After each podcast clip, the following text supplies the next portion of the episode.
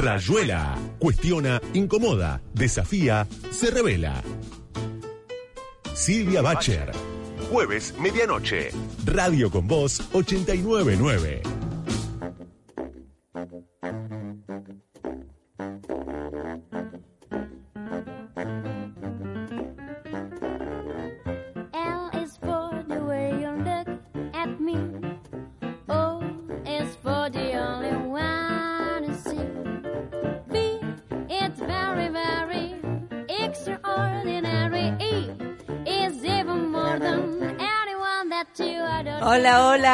¿Cómo va? ¿Cómo fue esa semana? ¿Cómo te estás preparando para el fin de semana?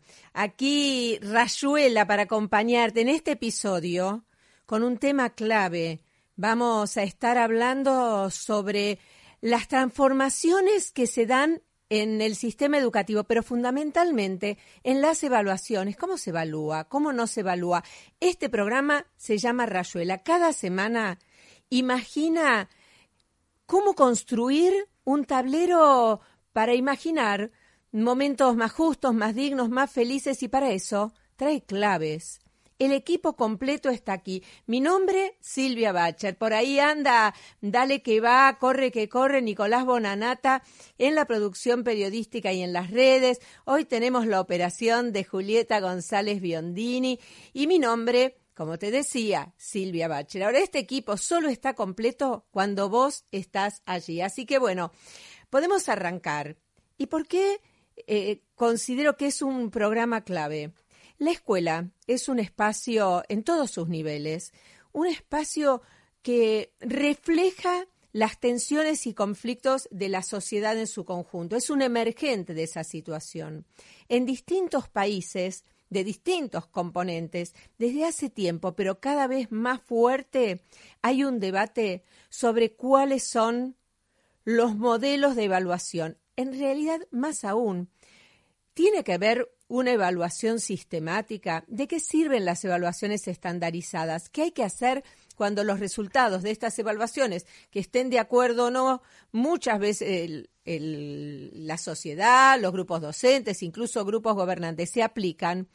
¿Qué pasa con esos resultados? ¿Qué se hace? ¿Para qué sirven?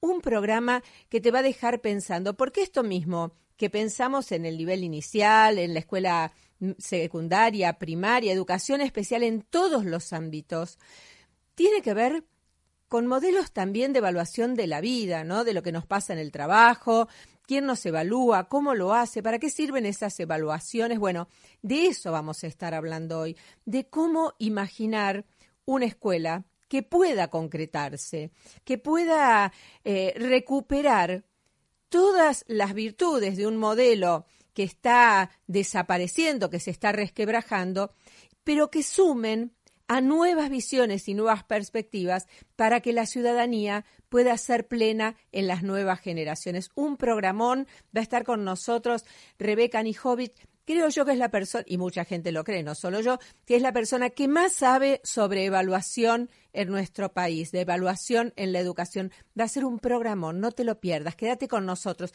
Y también quiero recordarte que durante toda la semana seguimos conversando, porque tenés opiniones, tenés diferencias, tenés eh, eh, sugerencias para hacerle a Rayuela. ¿Dónde nos encontrás? En Silvia Bacher OK. Ahí estamos en Instagram y Facebook. Silvia Bacher OK. Y en Twitter, en Silvia Bacher. Ahora, si vos querés volver a escuchar este programa una y otra vez o cualquier otro programa de Rayuela, nos encontrás en Spotify, allí en Rayuela Producción. Entonces, te recuerdo que estamos haciendo sorteos muy interesantes que valen la pena. Así que Silvia Bacher OK en Facebook e Instagram. Y ahora sí, no te vayas, nos encontramos en segunditos nada más porque tenemos flor de programa. En el mes de la educación, Rayuela y Radio con Voz regalan la colección Educación que Aprende de Editorial Siglo XXI. Una colección de libros imperdibles. ¿Querés participar? Silvia Bacher te lo cuenta. Escuchá Rayuela, jueves, medianoche, Radio con Voz. Estamos llenos de preguntas. Por eso recibimos visitas que nos ayudan a ver más allá. Ahora en Rayuela arranca la entrevista de hoy.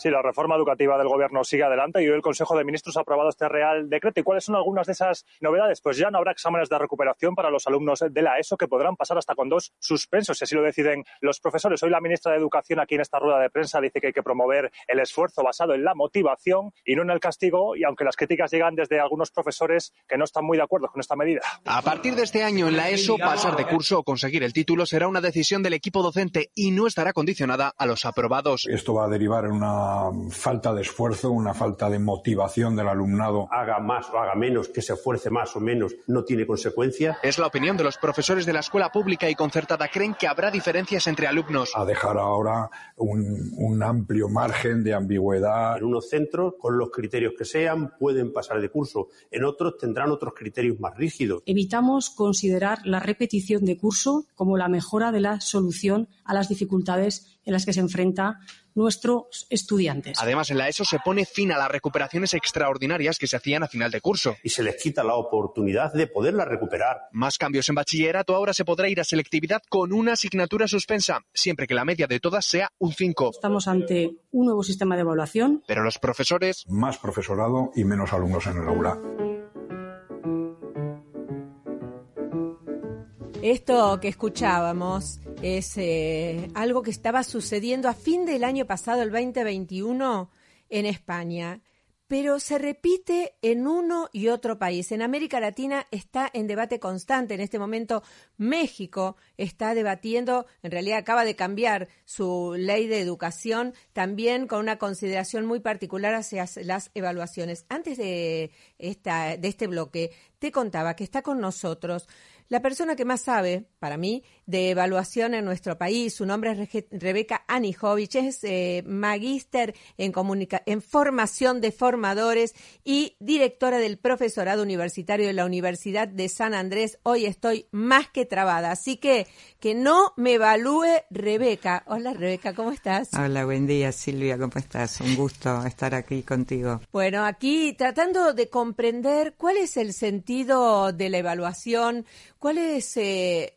el modo en que corresponde evaluar. Si escuchamos eh, en este en este pequeño fragmento tomado de un noticiero de España, la, eh, la reacción de algunos eh, docentes respecto de la propuesta del gobierno para la educación secundaria obligatoria. Eh, muy diferente. Se puede ir a la universidad debiendo materias, se puede pasar con dos previas, que la llaman en suspenso. Bueno, ¿qué es la evaluación? Porque hay gente que tiene, como leía ayer, eh, un amigo decía este, en un periódico, hay gente que tiene evaluofobia. De eso vamos a hablar, ¿eh? del miedo o pavor a ser evaluado, lo que incluye el rechazo a utilizar esta herramienta para conocer el mundo que la rodea, pero también evaluar. Primero, bienvenida. Eh, un gusto que estés aquí y que nos ayudes a, a, entender de qué se trata la evaluación, cuáles son los modelos que tienen sentido, que recuperan y mejoran la, la evaluación. Pero primero y antes que nada, ¿qué es la evaluación?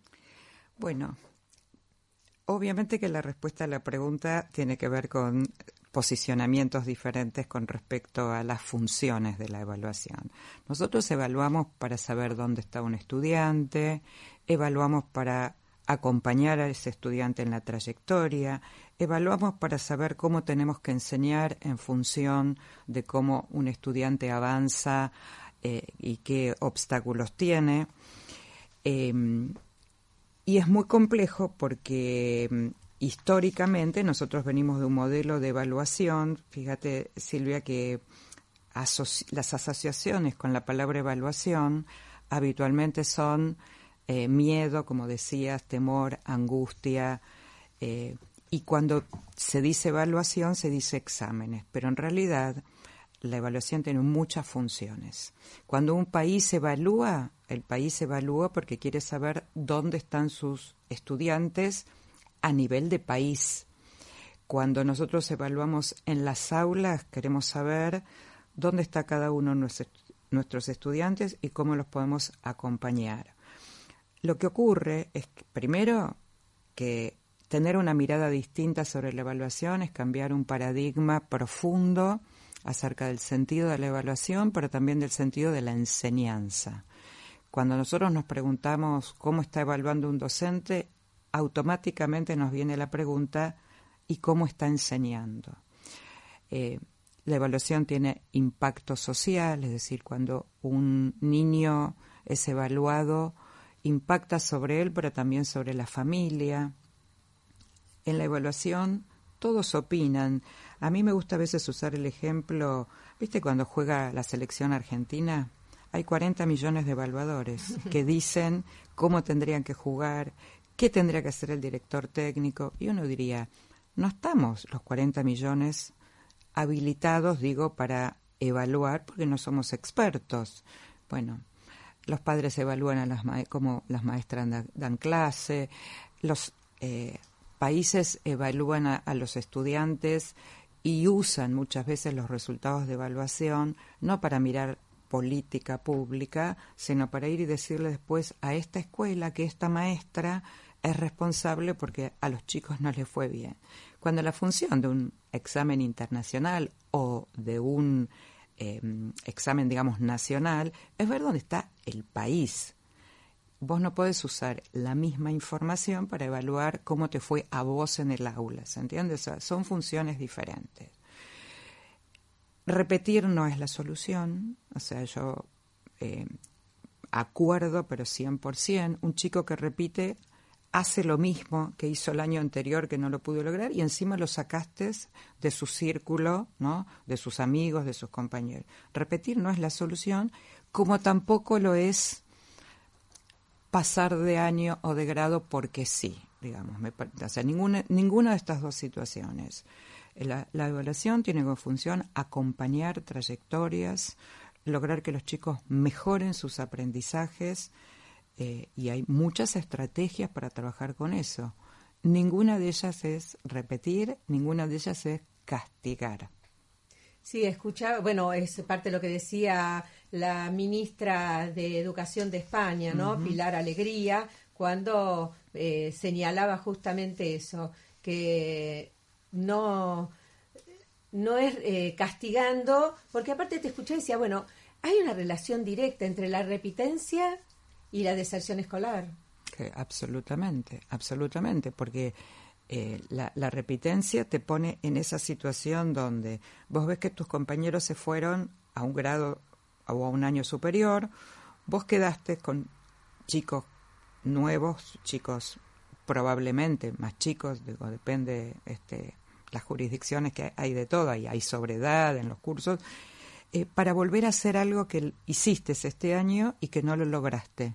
Entonces, ¿cuál es el sentido? Si no te cambia el acompañamiento, si no te dieron retroalimentación durante el proceso de aprendizaje que te permita a vos no llegar a diciembre y decir lamento, no llegaste, sino si yo vine trabajando acompañándote y vine tratando de usar estrategias con vos para que vos avances y no llegues a fin de año y te diga, bueno, lo lamento, no, se terminó el año, no pudiste.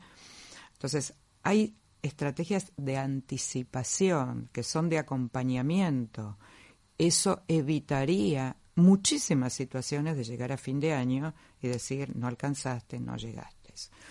Eh, entonces, esas estrategias nada tienen que ver con la repetición, sino con ayudarte a mejorar tus aprendizajes. Ahora, en aulas que muchas veces están sobrecargadas de estudiantes, con una diversidad como suelen tener las aulas, pero mucho más marcadas en algunos lugares, ¿cuáles son las estrategias y cómo puede una docente, un docente aplicarla?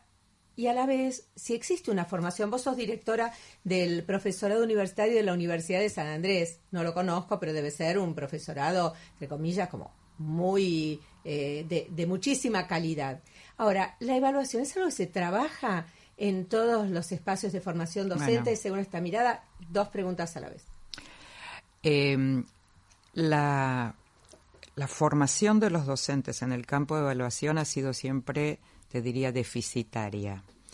Eh, se, le ha dedicado, ahora está cambiando por suerte, pero se le dedicaba un pedacito de una materia que no era de evaluación y el último pedacito era, bueno, y hay pruebas para evaluar, digo, lo, lo estoy así haciendo muy genérico. Eh, en los en los últimos años vemos muchísimos profesorados que tienen una materia entera de formación docente. A mi gusto eso no alcanza porque eh, hacen falta otras cuestiones. La primera es que los docentes que enseñan en esos profesorados evalúen de manera diferente y no que enseñen solamente la teoría de la evaluación y después te tomen el mismo examen tradicional de siempre. Entonces, primero practicar, diría, con el ejemplo. La segunda cuestión es que para los que hace muchos años nos hemos formado, necesitamos recuperar nuestras experiencias, digamos, nuestra autobiografía escolar y traer a conversación cómo fuimos evaluados nosotros, cuál fue el sentido de esa evaluación para poder pensar en una evaluación distinta, porque si no, repetís modelos.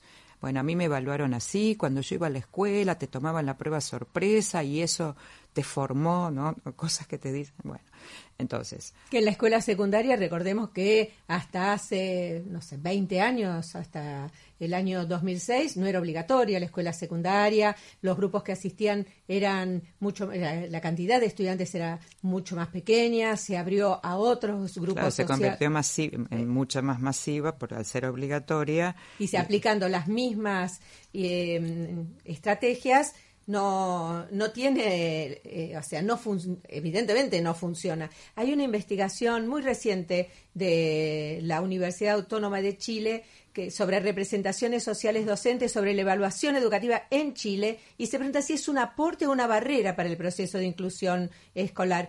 Y dice que los docentes consideran las pruebas estandarizadas como un obstáculo para la inclusión y que la evaluación se utiliza como un instrumento de poder y control y que solo favorece la inclusión cuando se utiliza la coevaluación y autoevaluación.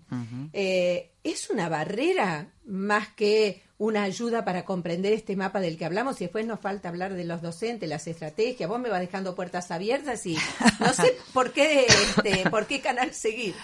Eh, mira, la, mm, la claramente eh, cuando nosotros pensamos en las evaluaciones estandarizadas, eh, las evaluaciones estandarizadas, digo, tienen un propósito eh, que, que, tiene que ver con mapear, con diagnosticar dónde está, digo, otra vez, para fijar políticas públicas. Pero no es la evaluación, digamos, hay una línea de investigación que se abrió hace muchos años, que se desprende de las investigaciones de evaluación, que se llama evaluación en el aula que tiene que ver con lo que hacemos nosotros los docentes todos los días en las aulas con respecto a la evaluación. Entonces, eh, las evaluaciones que se usan para ejercer poder, que, ha sido, ¿no? Si te portas mal, te pongo un uno, ustedes se están portando mal, saquen una hoja. E, esas frases son las frases de la evaluación como castigo, la evaluación con el uso de poder, viene del enfoque más tradicional de evaluación y que nosotros tenemos que salir de esa mirada de la evaluación. La evaluación no es para ejercer poder, la evaluación te tiene que ayudar a vos, primero a que aprendas, segundo a que te reconozcas con tus fortalezas y tus debilidades como estudiante, para que seas más autónomo, ¿Viste esa famosa frase cuando le preguntas a un estudiante, ¿por qué te sacaste un 2? Te dice, no, no me lo saqué, me puso un 2, yo estaba sentadita ahí y vino el 2. Y eso muestra la ajenidad que tienen los estudiantes con el proceso de evaluación, ¿no? El proceso de evaluación es de los profesores y nosotros necesitamos que el estudiante se involucre, que el estudiante pueda darse cuenta que está leyendo algo y no lo entiende, porque ese es el horizonte de un estudiante autónomo. Entonces, Em, usar la evaluación como castigo y para ejercer poder no funciona. ¿Qué pasa con los profesores que no quieren cambiar? Bueno, cambiar de paradigma, porque no es un cambio de estrategia, Silvio, de técnica. Si fuera un cambio de técnica, te digo, mira, en vez de esta grilla usa esta otra. Pero no es un cambio, es un cambio de mirada política profunda y pedagógica acerca de quién es el sujeto al cual le estoy enseñando, cómo fortalezco sus fortalezas, cómo lo hago que haga visibles sus aprendizajes, cómo le ofrezco retroalimentación, cómo le enseño a autoevaluarse. estas son estrategias que hay que aprenderlas como docentes, que hay que usarlas, que hay que comunicarlas a las familias. Las familias tienen que entender que se está evaluando de una manera distinta. Bueno, esto implica un cambio de paradigma. Estaba, te escuchaba y recordaba algo que eh, se difundió hace unos días atrás, un par de semanas, donde un pueblo de Estados Unidos en el estado de Missouri anunció que permitirá el castigo físico para que los estudiantes que tengan una mala conducta y sus padres hayan prestado su autorización anteriormente. O sea, se les va a poder aplicar un castigo físico, por ¿no? favor. En 1977, la Corte Suprema del país declaró que el castigo corporal en las escuelas es constitucional y así los otorgó a los estados la posibilidad de decidir si prohibían o no la práctica. Es cierto que es un pueblo pequeño, ¿no? Se llama Cassville y tiene 3.000 habitantes, pero esta semana ya les avisaron a los, eh, bueno, esta semana dice la información, le informaron a los padres, no dice a las madres, la medida en una reunión entregándole formulario de consentimiento para que lo firmaran, según dijo uno de los padres que asistió. Ah, qué bueno, esta sí Un que es una horror, evaluación, ¿no? Un horror, un horror por donde lo quieras mirar. O sea, eh, no, no, no, esas prácticas hay que erradicarlas, hay que denunciarlas. No puede haber prácticas. Ahora, tiene que ver con una mirada más política y ahora volvemos a, a todo este tema, ¿no?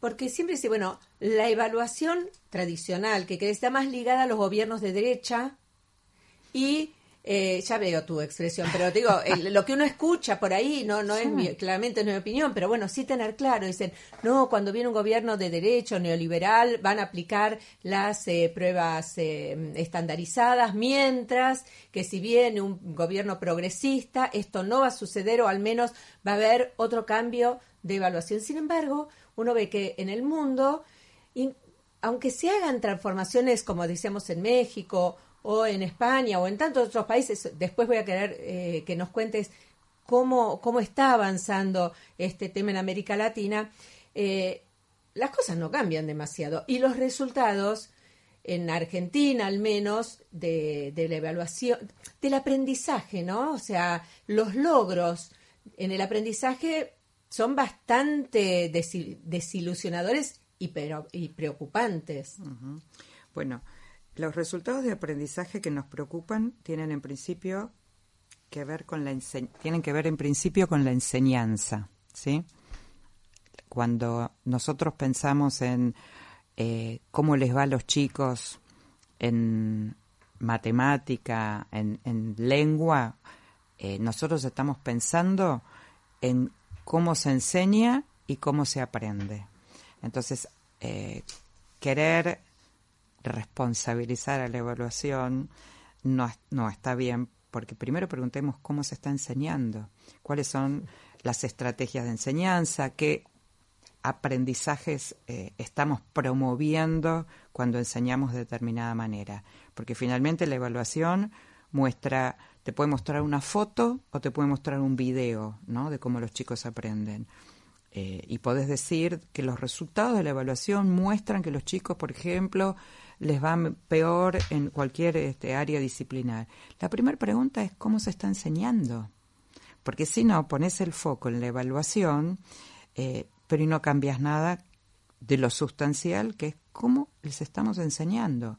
Entonces, miremos cómo estamos enseñando. ¿Y cómo se mira eso a, eh, a nivel nacional? No, vos, vos, cuando vos tomás una evaluación a nivel nacional, digo, te sirve para ver una foto. Y si no tenés la foto, no podés tomar decisiones acerca de qué deberías cambiar en las estrategias de enseñanza. Después está la discusión, qué se pregunta en un, eva- en un operativo nacional, cuáles son las preguntas, o sea, se evalúan los ítems para ver qué estás preguntando.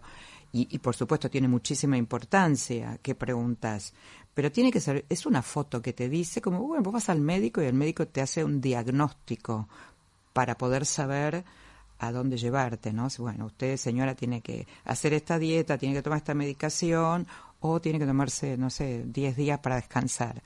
Si no te no sabes dónde estás parada, no podés pensar en cómo mejorar, cómo hacer avanzar. Entonces, la- los operativos nacionales tienen una función que es esa radiografía, esa foto que te muestra dónde estamos parados.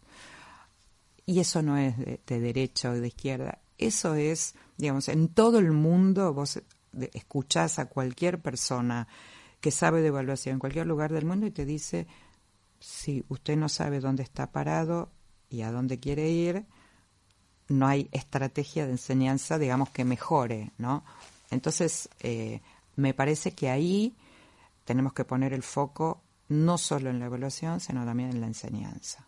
Cuando volvamos de la tanda vamos a seguir hablando con Rebeca Nijovic, directora del profesorado universitario de la Universidad de San Andrés, sobre qué pasa en Argentina, sobre qué relación tiene la evaluación con este mm, término tan en boga que es la meritocracia, cómo debería ser un modelo de evaluación que realmente nos permita eh, mejorar los aprendizajes de los estudiantes, no los resultados, sino los aprendizajes de los estudiantes. No se vayan, música y volvemos con Rebeca Nijovic para entender algo de este debate que se da en el mundo entero y que nuestro país está este, involucrado fuertemente. Rayuela, puro placer, al calor de los libros y la buena música. Silvia Bacher, hasta la una. Radio con Voz 899.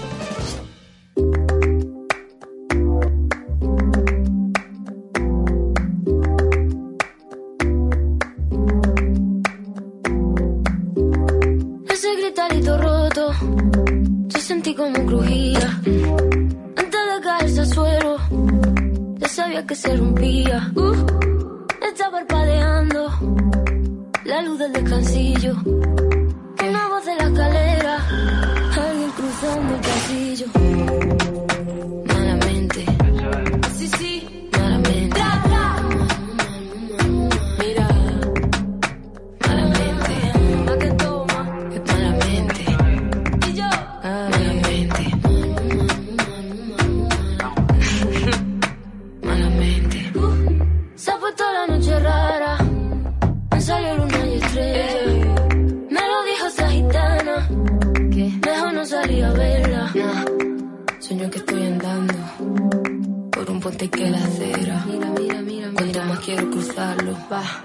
Más se mueve y tambalea.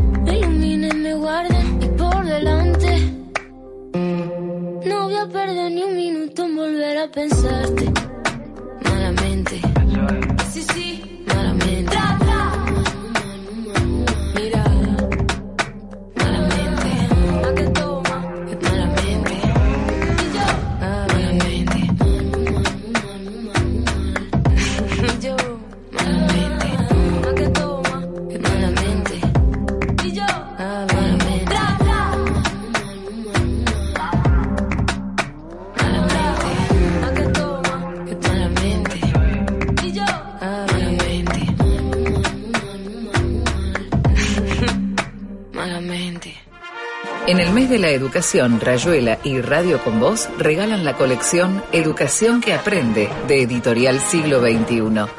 Una colección de libros imperdibles. ¿Querés participar?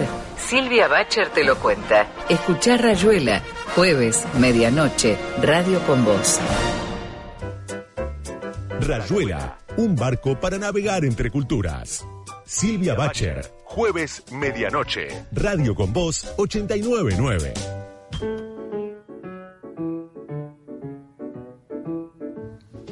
Seguimos en Rayuela con esta eh, conversación sobre evaluación, un tema que preocupa a políticos, familias, eh, sistema educativo, docentes y fundamentalmente a los estudiantes que sienten que muchas veces este, eh, estas evaluaciones son herramientas o estrategias de control o de punición, ¿no? De castigo. ¿Cómo se cambia ese paradigma? Bueno, de esto hablamos con Rebeca Nijovic porque queremos comprender cuál es el sistema de evaluación, porque por lo que estuvimos hablando y por lo que sé, comprendo que la evaluación tiene que ser un paso como, como en un engranaje el que te permite dar la nueva vuelta para mejorar, para saber, pero en realidad el objetivo final es mejorar los, los aprendizajes, digo los resultados de evaluación, pero de la evaluación, pero en realidad tengo que pensar en eh,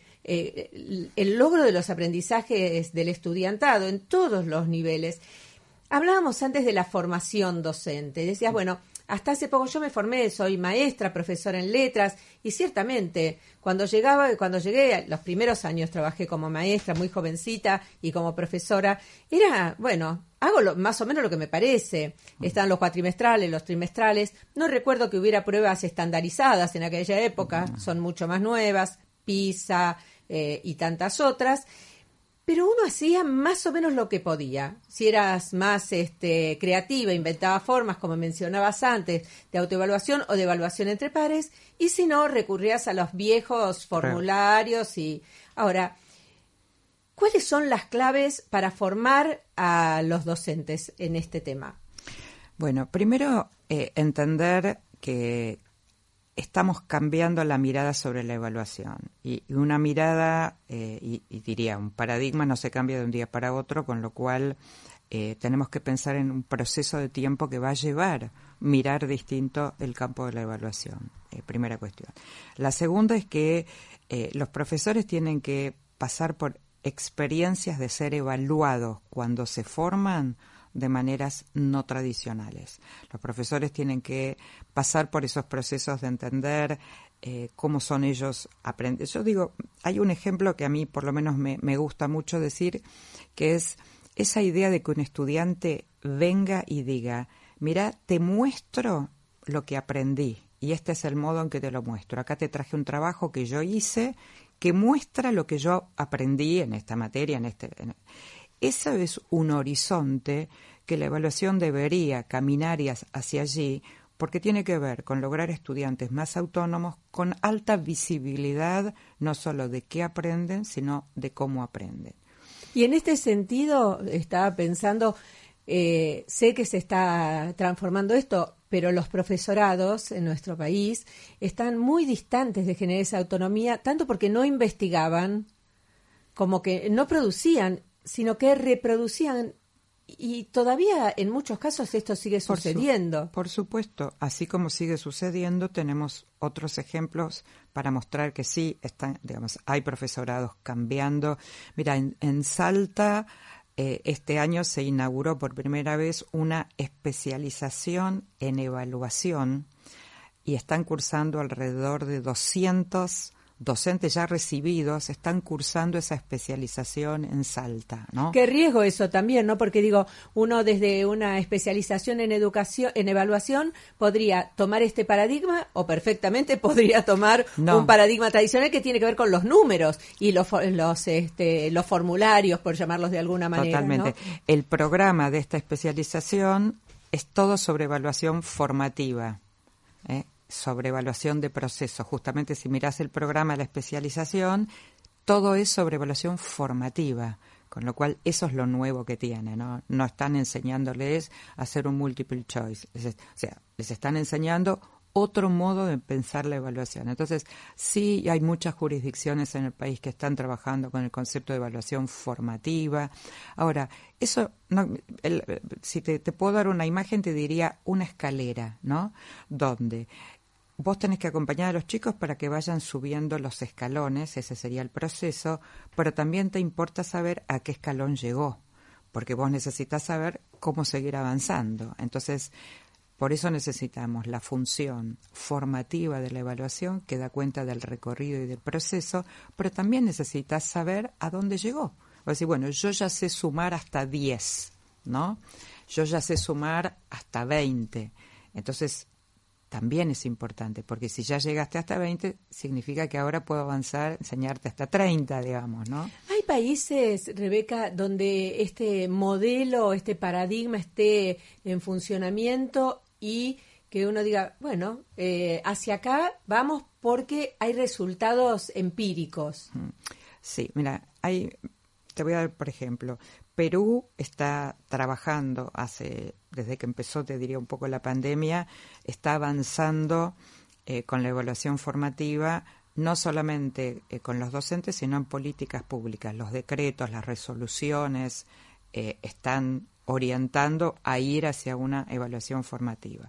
Uruguay trabaja bien interesante este, también con, con el tema de la evaluación. Bueno, Chile eh, Chile tiene un decreto que, si no me equivoco, es el 67, que sacó de prácticas de evaluación formativa. Están empezando a hacer seminarios de formación docente, de docentes en servicio, ¿no? Para cambiar eh, los formatos de evaluación. Están haciendo varias experiencias, una que recuerdo ahora en Renca, que están eh, experimental, ¿no? Evaluando sin notas y están evaluando cómo les va, digo, están investigando cómo les va con ese eh, modelo. Digo, en Latinoamérica, acá mismo en nuestro país, hay bastantes avances, pero son avances nuevos, con lo cual uno no puede decir ya está, ya está resuelto, pero bueno, me parece que se han abierto puertas muy interesantes. Por supuesto, después tenemos países europeos que están avanzando este, en otros formatos y otros modos de, evaluar, México, como vos decías antes, o sea, hay mucho movimiento alrededor del mundo, eh, entendiendo que no puede ser la calificación el único modo de evaluar, ¿no? Hay algunos, mencionabas Europa, me imagino Asia, deben tener modelos más probados. Sí. Contanos alguno que donde uno pueda percibir que hay en esa evaluación la posibilidad de eh, acompañar el, eh, el subir la escalera del estudiantado? Bueno, eh, nosotros acá a veces no nos gusta mostrar modelos que son extranjeros, digamos, pero Finlandia tiene modelos bien distintos de, evaluación. En ¿Cómo evalúa? Más con proceso, pero fíjate que ahí también, porque nosotros no podemos separar la evaluación, como vos bien decías antes, de la situación del trabajo docente, ¿no? Eh, ¿Cuántos alumnos vos tenés y cuánto tiempo? ¿Cuántos alumnos vos tenés y cuánto tiempo vos le dedicás?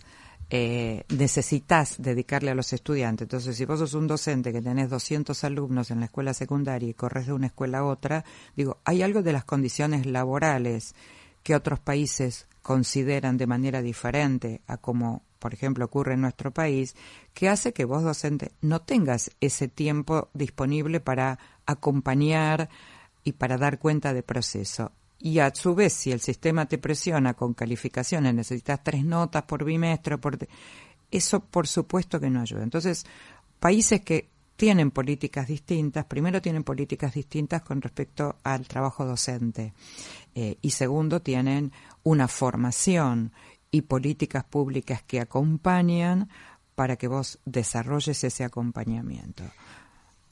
Te escuchaba y eh, en los modelos y en los procesos y ya había leído eh, que en Mendoza se lleva a cabo un eh, sistema de evaluación que eh, ya anunció el gobierno de la Ciudad de Buenos Aires que va a implementar, que es el programa de fluidez y comprensión lectora. En la ciudad se desarrolla durante agosto y septiembre y busca saber cómo leen los alumnos con un test de un minuto. ¿Lo conoces? Vi un primer borrador y no eh, no, no, podría opinar todavía porque tendría que leer en profundidad, porque no es, no es simplemente la publicidad de eso, hay que mirar Sí, eh, lo que, sé es que 10.000 alumnos de cuarto grado en la Ciudad de Buenos Aires van a rendir la prueba de fluidez lectora para tener un diagnóstico tras la pandemia y permite identificar, dicen, la fluidez con la que leen un texto estando en un grado en el que se supone que ya deberían estar alfabetizados. Y anunciaron también que eh, se va a llevar adelante anualmente. Un test de un minuto, ¿no? Y hace cinco años está aplicado en Mendoza. Mm. Sí, yo, o sea, yo creo que eh, sin exagerar, porque uno no se puede convertir en evaluar todo el tiempo, todos los días otra cosa, porque eso, también pasa, pero a mí me parece que lo que podamos eh, reunir de información seria a través de la investigación, a través de cualquier dispositivo, digamos, eh, el que fuera, que esté bien diseñado, nos tiene que dar información concreta y no, bueno, a mí me parece que leen poco o que leen mal, no, no es a mí me parece. Necesitamos datos, aunque la percepción uno podría decir, bueno, yo conozco cinco chicos que no leen bien. No, no, necesitamos datos para poder definir hacia dónde vamos. A veces el riesgo es que se exagera. Entonces hoy tomamos una prueba de lectura, mañana de escritura, pasado de, y nos pasamos el tiempo, ¿no? En lugar, corremos el eje de la enseñanza al eje de la evaluación y eso no tiene que suceder. Pero necesitamos información. Mm, viste que Alicia en el País de las Maravillas dice, si no sé bien a dónde tengo que ir, probablemente no camine por el camino correcto. Bueno, algo de eso necesitamos, ¿no? En cuanto a información. Estamos con Rebeca Anijovic y tratamos de comprender cómo la evaluación puede servir a la transformación del sistema educativo eh, positivamente, logrando un mayor aprendizaje del estudiantado. Un tema clave, te escuché hablar de Finlandia y pensaba, claro, por un lado está la cantidad de estudiantes que aquí hay, la formación docente, pero también la desigualdad y la diversidad en las aulas. ¿Cómo se gestiona? Desde la política pública, porque en realidad es la política pública la que, bueno, vos lo decías, ya sea por la presión que pone en el trabajo docente, por los modos de evaluar, por las exigencias que tiene, pero también desde el aula, ¿cómo se piensa hoy? Dame un diagnóstico, un mapa, no un diagnóstico, un mapa de qué sucede hoy en la Argentina y cómo se puede transformar para mejorar, en, en términos de mejora. Mm. En principio, yo quiero decir que la pandemia, con todo lo malo que trajo, eh, la pandemia permitió eh, que la política pública en el campo de educación hablara de evaluación formativa, que no es menor, porque siempre eh, la respuesta era, bueno, yo haría evaluación formativa, pero me exigen tres notas y entonces Evaluación formativa, contale a la audiencia que Evaluación formativa es la evaluación de proceso, la evaluación que nos muestra cómo un estudiante va subiendo esos escalones de la escalera. Evaluación formativa logra o intenta lograr que el estudiante haga visible sus modos de aprender, que diga, por ejemplo, eh, estoy leyendo este texto y no lo entiendo, tengo que volver a leerlo, ¿no? Eso es hacer visible. Yo me reconozco que tengo una fortaleza para sintetizar. Yo soy muy buena sintetizando, pero me cuesta más analizar. Eso es parte del proceso de la evaluación formativa junto con las prácticas de autoevaluación y de retroalimentación. Eso es como en una síntesis la evaluación formativa. Eh, el Ministerio de Educación en nuestro país y en toda Latinoamérica, cuando empezó la pandemia, pusieron en palabras la evaluación formativa, lo cual no significa que porque la pongo en palabras sucede en el aula, pero legitimaron la idea de evaluación formativa, que es un concepto que tiene muchísimos años, pero que poco entró en las prácticas de aula por todo esto que estuvimos hablando. Entonces, hoy tenemos en nuestro país muchas jurisdicciones que están avanzando con el concepto de evaluación formativa para ver cómo lo llevan adelante en las aulas. Y me parece que eso es un avance muy bueno, porque es que la política pública dice evaluación formativa, forman a los docentes en este campo, a los docentes que están trabajando, em, y también, bueno, trabajo de esclarecimiento con las familias y más. Tenemos varios ejemplos en nuestro país en jurisdicciones que están avanzando, otras que no. Bueno, entendemos que esto otra vez es parte de un proceso, pero que la política pública está legitimando la evaluación formativa. Claro, lo que falta, como decías antes también, son garantizar lo que eh, te dejo llamar las condiciones de educabilidad. Exactamente. O sea, que eh, las condiciones eh, profesionales, las condiciones de salud, alimentación, de, de, derechos de la infancia estén garantizados, que las aulas no estén superpobladas, que las condiciones sean este, las apropiadas. Eh, y bueno, es muy difícil pensar en este hilito solo, ¿no? Porque el paradigma que hay que cambiar es eh, mucho más grande y a veces uno piensa, bueno, es la docente o el docente el responsable de que en ese aula los resultados de una evaluación, PISA, aprender, ONE o lo que sea, sean eh, no sean buenos o sean peores que el año ante- más bajos que el año anterior o peores que el año anterior, sin mirar todo el contexto, en el sentido que eh, la política tiene que hacerse cargo de esto. Absolutamente, y esa es la responsabilidad, no es obviamente solo de los docentes, claramente. Claro, por eso. Eh, están los docentes, están las instituciones educativas, están los equipos directivos, están las familias, está la política pública, por supuesto. O sea, por eso es un problema tan complejo de abordar y de resolver. O sea, no es un problema que lo resolvés solamente formando, por ejemplo, mejor a los docentes. No, es un problema que articula todas estas cuestiones de política pública, de contexto, de condiciones laborales. Por eso también es tan compleja resolverlo. Eh, Rebeca Nijovic está con nosotros aquí para ayudarnos a comprender cuál es la dificultad que tiene el, iba a decir el concepto, pero digamos, la práctica de evaluación, eh, palabra tan temida en todos los niveles educativos. Pero cuando hablamos en muchos de estos casos, vos mencionaste, creo haber entendido, sin decirlo de esa manera, pero también es parte de lo que se habla en España, de eh, sacar los números, eh, poner eh, conceptos. Y la pregunta es cómo se legitima eso o cómo es considerado en el eh, avance o no del estudiantado dentro de la escuela, para que las familias comprendan también. Mm. Mira, eh, para mí los, los ejemplos de, la, de las prácticas que no ponen el foco eh, exclusivamente en el número, porque nosotros tenemos un sistema con números, o sea que no, no podemos decir, no, no, no voy a poner número, pero está claro que cuando vos le eh, mandás una información a la familia, donde vos das cuenta cualitativamente del el aprendizaje del- de los hijos, si no simplemente tiene un 7 o tiene un 6, a, la, a las familias, y lo, haces en un lenguaje accesible, no con un lenguaje técnico, la familia entiende cómo es su hijo, ¿no? Entiende cómo está aprendiendo. También los chicos empiezan a darse cuenta. Ahora, esto implica eh, un cambio porque los pibes te dicen, yo quiero saber si aprobé o no aprobé, yo quiero saber qué nota tengo y no me importa ninguna otra cosa. Entonces, cambiar ese modo que venimos hace tantos años trabajando de la misma manera, lleva tiempo.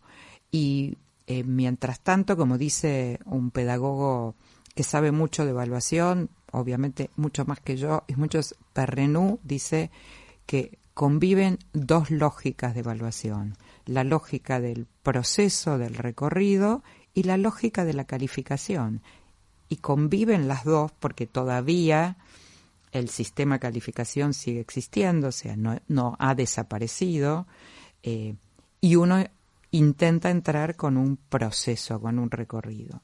Entonces, eh, para mí es algo que va a llevar muchísimo tiempo, pero que hay que trabajar en eso, hay que trabajar en, en el proceso de evaluación, hay que trabajar en mostrar cómo avanza un estudiante y hasta dónde llega, ¿no?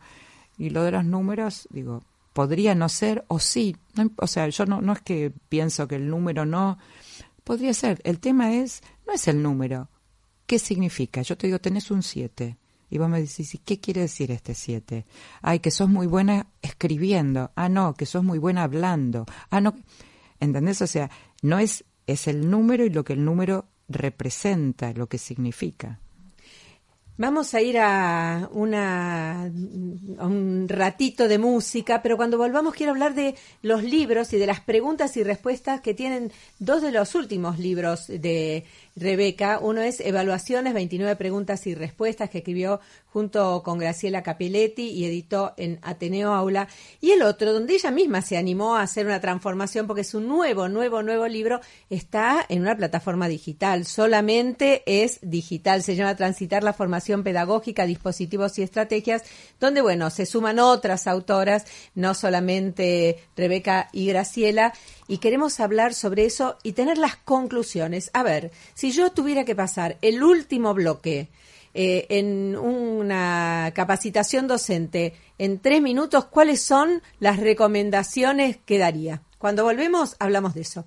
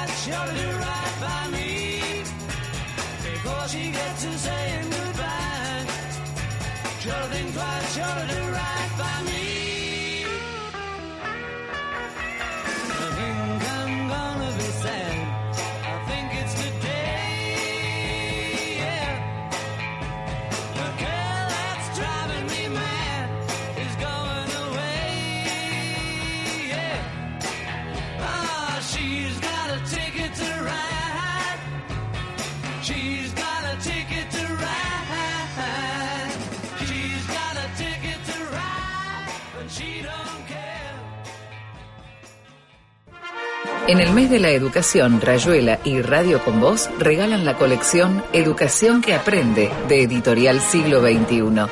Una colección de libros imperdibles. ¿Querés participar? Silvia Bacher te lo cuenta. Escuchar Rayuela, jueves, medianoche, Radio con Voz. Tenemos los medios tatuados en la piel. Vivimos atrapados, sumergidos en información. Frená y reflexioná con Rayuela.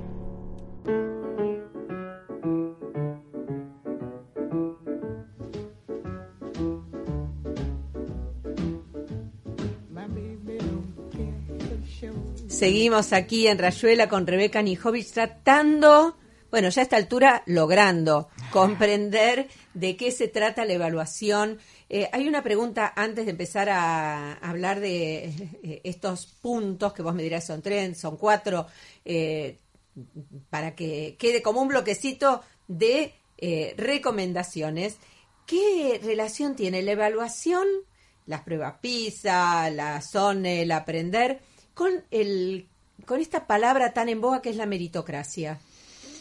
Bueno, es un, tema de, de mucha discusión. Eh, yo particularmente pienso que, por supuesto, que nosotros tenemos que mirar las condiciones de contexto de los estudiantes eh, en, en, en un país como el nuestro y en toda Latinoamérica con las diferencias que hay eh, en, en, en distintas regiones, en distintas jurisdicciones, eh, zonas muchísimo más vulnerables que otras. Entonces, partiendo de esa mirada de contexto, eh, yo creo que el esfuerzo hay que considerarlo, no para de ninguna manera digo de calificarlo, pero todos nosotros nos hemos esforzado para aprender eh, y, lo, y lo, lo articulo con las condiciones. Quiero decir, algunos requieren mucha más ayuda por las condiciones en las que están, pero hay algo también de lo que el sujeto pone y de lo que nosotros estimulamos para que el sujeto ponga. Es decir, cuando yo invito, digo, a un niño en un, en un contexto vulnerable, no le digo, bueno, pobrecito, no podés hacer nada, ¿no? Yo quiero que ese niño pueda hacer. Reconozco las condiciones en las que vive, en las que está y las dificultades, pero justamente lo que quiero hacer es de alguna manera ayudarlo a salir de esa situación y de ese contexto, que obviamente no depende, me queda claro que no depende de lo que haga la maestra exclusivamente, pero yo quiero que la maestra provoque esa, eh, esa intencionalidad de mejora, que el niño haga su parte como el contexto tiene que hacer la suya, ¿no? Eh, el- la política pública tiene que hacer lo suyo, pero a mí me parece que no da lo mismo esforzarse que no esforzarse, no da lo mismo tener quien te ayude que, que no tenerlo, o sea, entonces esa simpleza con decir la palabra no sirve y el esfuerzo no importa porque eh, la gente en situación de vulnerabilidad eh, no tiene las mismas condiciones. Por supuesto, cuando no tiene las mismas condiciones, nosotros no por eso, digo, bajamos los brazos y dejamos eh, que permanezca en esas condiciones. Entonces, eh, a mí me parece que es importante que un niño haga, ponga algo de sí para, bueno, leer mejor, por ejemplo. Pero no es, lo, no, no es que lo dejo, depende de vos. Digo, depende de vos, depende de mí, depende del contexto, depende de la política pública. Me parece que si uno articula todo eso, bueno, podríamos avanzar un poquito más en el campo de los aprendizajes. Sí, me estoy pensando en esta idea que también abordás en tus libros de la importancia del equipo de la escuela. Decís que no puede un docente solo, claro, pero si hay un equipo directivo que también estimula, porque muchas veces la docencia, las condiciones de trabajo son tan duras para el estudiantado, por supuesto, pero también las condiciones de los docentes. Entonces, bueno, armar un equipo, fortalecerse para llevar adelante y tener un proyecto, tener la esperanza de poder transformar la vida de esas chicas y esos Totalmente, chicos, ¿no? Totalmente. No da lo mismo cualquier cosa. Digo, no da lo mismo hacer que no hacer, no da lo mismo venir que no venir.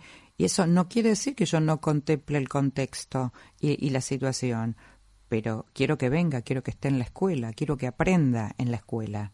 Entonces, me parece que eh, hay que pensar distinto la idea de el esfuerzo. No hay que pensarla separada del contexto, pero tampoco que sea la excusa para no, ¿no?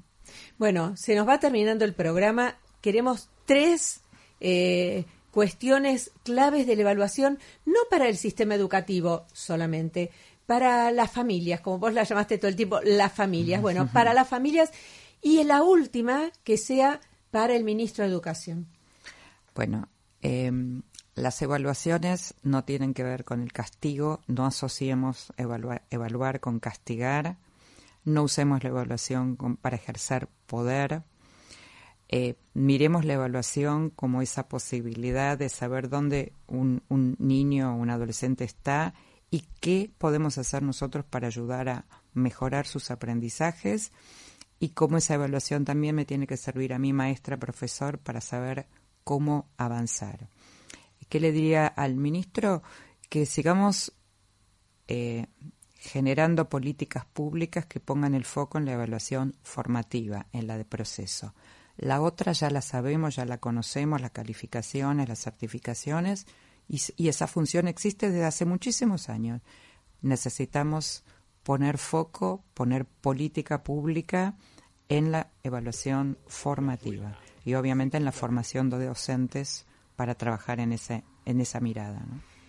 Estaba mm, escuchándote y pensaba cuánto camino queda por recorrer, ¿no? Porque es, eh, decías al principio del programa, es un cambio de paradigma muy grande el que hay que hacer y donde eh, uno no sabe dónde está la, sí sabe, digamos, lo que hay que transformar es la raíz del, del problema. Eh, de la transformación, porque durante mucho tiempo este sistema funcionó. Este año posiblemente se hagan las pruebas PISA. Dame una opinión sobre si tienen que continuar estas. En un momento de la nota vos dijiste, bueno, cuando hablábamos de la evaluación del lenguaje de lectura fluida, necesitamos datos. Mucha gente critica las PISA, critica la zona, que ya no están las zonas, las aprender, eh, pero yo lo digo con esto, o sea, esos datos ¿Sirven? ¿No sirven? Eh, ¿Dirías continuemos allí o no? Los datos eh, siempre sirven. Los datos nos sacan de las creencias, de a mí me parece, yo creo. Los datos sirven. Eh, lo que hay que saber, digo, tener mucho cuidado es cómo los vamos a usar, qué vamos a hacer con esos datos. Si esos datos nos van a servir para identificar hacia dónde seguir o los datos los vamos a usar para de alguna manera castigar a los que no hacen las cosas bien. Entonces, eh, para mí los datos sirven. Lo que creo que hay que mirar, bueno, de todas las opciones que hay, bueno, cuáles son esos instrumentos, cuáles son esas pruebas. Eh, y obviamente algunas son internacionales. Entonces uno puede decir, bueno, yo quiero saber dónde está mi país con respecto a otros eh, sabiendo que son contextos diferentes, no es que uno dice, bueno, yo voy a mirar cómo estoy con respecto a Singapur, sabemos, pero me parece que mirar un poquito para afuera ayuda, inspira, te permite eh, pensar y no estar mirándote todo el tiempo para adentro. Uno mira para afuera también para saber dónde está parado y para ver qué está sucediendo en el mundo. Entonces, a mí me parece que reunir datos siempre es importante. Gracias, Rebeca. Rebeca No, Nijovic gracias. estuvo acá con nosotros en el estudio. Muchísimas gracias. No, gracias Silvia por la invitación y siempre es un placer conversar con, con vos, así que gracias. No, y yo creo que es un tema que hay que aclararle a la ciudadanía para que reclame lo que lo que quiere reclamar, pero con conocimiento.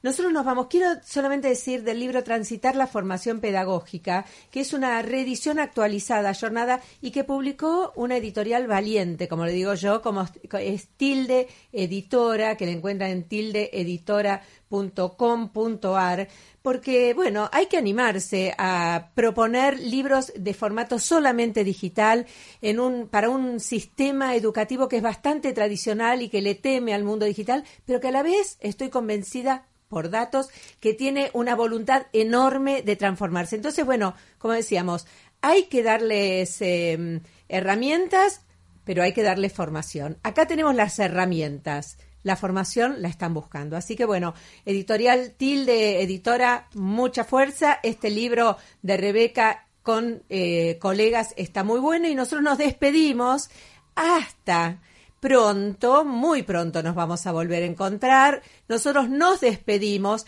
para eh, que ustedes se queden pensando, sigan armando este tablero de rayuela y piensen cómo construir con estas claves de hoy un tablero un poquito eh, más justo, que nos permite imaginar escenarios más justos, más inclusivos eh, y con una evaluación propia para ser mejores, eh, una evaluación formativa, como nos decía Rebeca Nikovic.